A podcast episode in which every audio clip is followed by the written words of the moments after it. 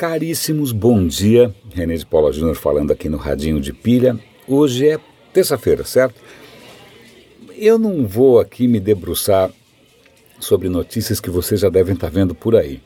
Né? Eu acho que, é, pelo menos é o que eu proponho para mim mesmo, é que o Radinho seja um complemento, né? É, é, traga luz sobre aquilo que normalmente não aparece tanto e que também sirva de uma certa maneira como contraponto ao que eu percebo modestamente e assumidamente como um certo otimismo mandatório, né, como se, né, um, um certo douramento da pílula tecnológica obrigatório que parece ser a característica de quase tudo que a gente lê.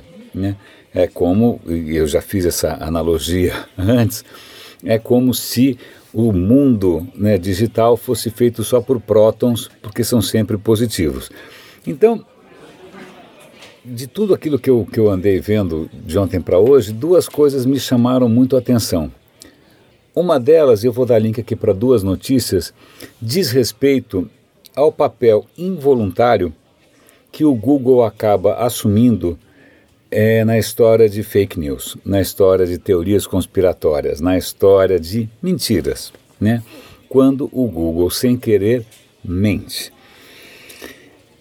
Não é só que uma questão, às vezes, de SEO, porque na verdade a experiência clássica do Google, até então, até pouco tempo atrás, era assim: você faz uma busca e vem uma série de links, é, normalmente ordenados por um critério de relevância que só o Google conhece. Ok.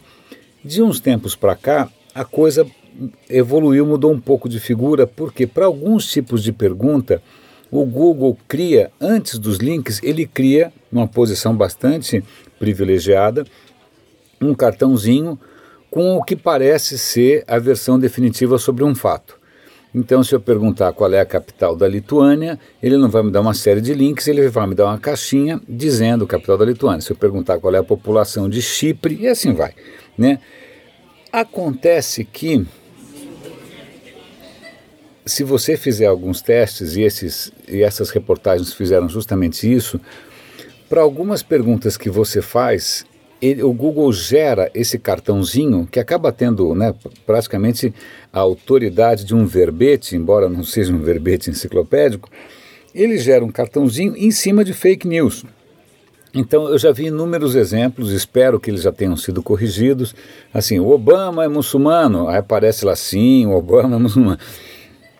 Claro, logo abaixo desse cartão tem outros links para você conferir, mas convenhamos, o, o, essa informação que não é nem só duvidosa, ela é absolutamente, seguramente mentirosa, ela pode estar tá ali com aquele destaque e com uma força de verdade. Foi a internet que disse, foi o Google que disse.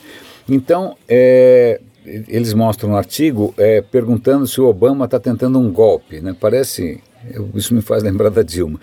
Mas, claro, claro. Então, isso é muito perturbador, mas isso fica ainda mais perturbador, e agora isso linka mais ou menos com o segundo link que eu estou dando, é quando a interação, não é essa interação que a gente é, cresceu né, é, usando, que é a interação de você fazer uma pergunta e vir uma página web, seja ela móvel ou não, né, uma página web com respostas.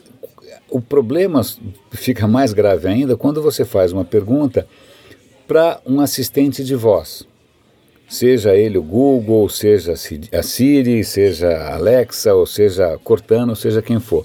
Nós vamos falar especificamente do Google, que é sobre quem eu tenho reportagem agora. Se você pergunta para o assistente, para o Google Home, que é aquele, aquela garrafinha térmica lá, você pergunta é, quanto pesa uma baleia jubarte, ela não vai te dar uma série de links, sobretudo porque não dá para dar uma série de links num alto-falante. Né? Ela vai ler uma resposta que ela acha a mais certa. A questão é, e se, e se isso já está acontecendo, essa resposta que ela te der verbalmente for absolutamente mentirosa. Né? Se alguém conseguiu hackear o SEO, se alguém conseguiu hackear o sistema todo é, e vai te passar uma informação é, nefasta, ruim. Como é que você, um, primeiro, como é que você sabe se é mentira ou não? Segundo, como é que você reverte essa desgraça? Terceiro, isso dá o que pensar com relação ao nosso otimismo, com relação à inteligência artificial, algoritmos e tudo mais. Né, é, é, exemplos recentes, desde aquele robozinho que a Microsoft colocou lá para conversar com a garotada, em cinco minutos eles já estavam convencendo o cara a falar coisas nazistas. Né? É, então a gente percebe que muitas coisas vêm a público, né, já são oferecidas para a gente, sem necessariamente todas as precauções de segurança. É como se se desse né, no jardim da infância uma tesoura de jardinagem para a garotada. É mais ou menos assim a metáfora que eu tenho. No você coloca um manda para o cara um carro cujo freio funciona às vezes, né? um volante que talvez vire à esquerda de vez em quando. Então, é, isso dá o que pensar, sobretudo porque nós temos novos cenários de interação. Essa interação por voz é um desafio, é um desafio até mesmo em termos de modelo de receita para o Google, porque o Google sempre ganhou dinheiro com os links que aparecem numa busca. Se você faz a busca por voz, Link para o que, cara pálida? Não tem modelo de receita para isso, a não ser que ela cantarole um jingle, né? não ser cante uma musiquinha, né? fale da Casas Bahia, venda ômega 3 com a voz do Moacir Franco e outras coisas que é, o nosso telefone nos brinda todo dia. Bom, o outro, agora um comentário rápido sobre um artigo muito longo, mas que vale a pena dar uma olhada. Uh, o Gizmodo fez um artigo extremamente interessante sobre pesquisas. DARPA é uma instituição, é, é um órgão americano de pesquisas militares. Eles têm feito pesquisas para colocar eletrodos no cérebro, né, eletrodos no cérebro das pessoas, para quê? Para curar, por exemplo, depressão, para curar, por exemplo, estresse pós-traumático, para curar, por exemplo, Parkinson. Você bota um eletrodo lá, bota uma traquitana, um gadgetzinho eletrônico, bota uma bateria e quando o cara tem aquela síndrome, ele liga o aparelhinho e isso em princípio diminui os efeitos, diminui a tremedeira, diminui a depressão. Então parece que há casos bastante comoventes, inclusive, de gente cuja vida foi transformada por esse tipo de, chama DBS, Deep Brain Stimulation, estimulação profunda do cérebro. Você bota um fio lá dentro, e faz a. Né, é mais ou menos como você é, é, jogar café quente dentro do computador esperando que ele funcione melhor. É, mas, assim, é, otimismo não, não, custa. Mas o que esse, esse artigo faz, e isso por isso que eu quero recomendar a leitura, é levantar uma série de questionamentos sobre os desdobramentos possíveis desse, desse tipo de procedimento. Eles vão resgatar a história, que é uma história muito impressionante, acho que é no século XIX, se não me engano, um trabalhador de ferrovia teve um acidente, aí uma barra de ferro entrou por debaixo do queixo, atravessou o cérebro, saiu por cima e foi parar na casa do chapéu. E o cara não morreu, miraculosamente não morreu, mas ele começou a ter transtornos de personalidade. O cara virou um tarado, virou um pornógrafo.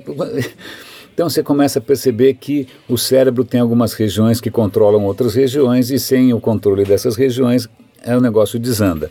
Esse é um caso clássico de neurociência, mas é, isso demonstra, na verdade, que o cérebro pode ser uma coisa um pouco mais complexa do que dar choque numa certa região. Então, eles citam inúmeros exemplos de efeitos colaterais, ou de desdobramentos não tão bacanas, ou de alterações de personalidade.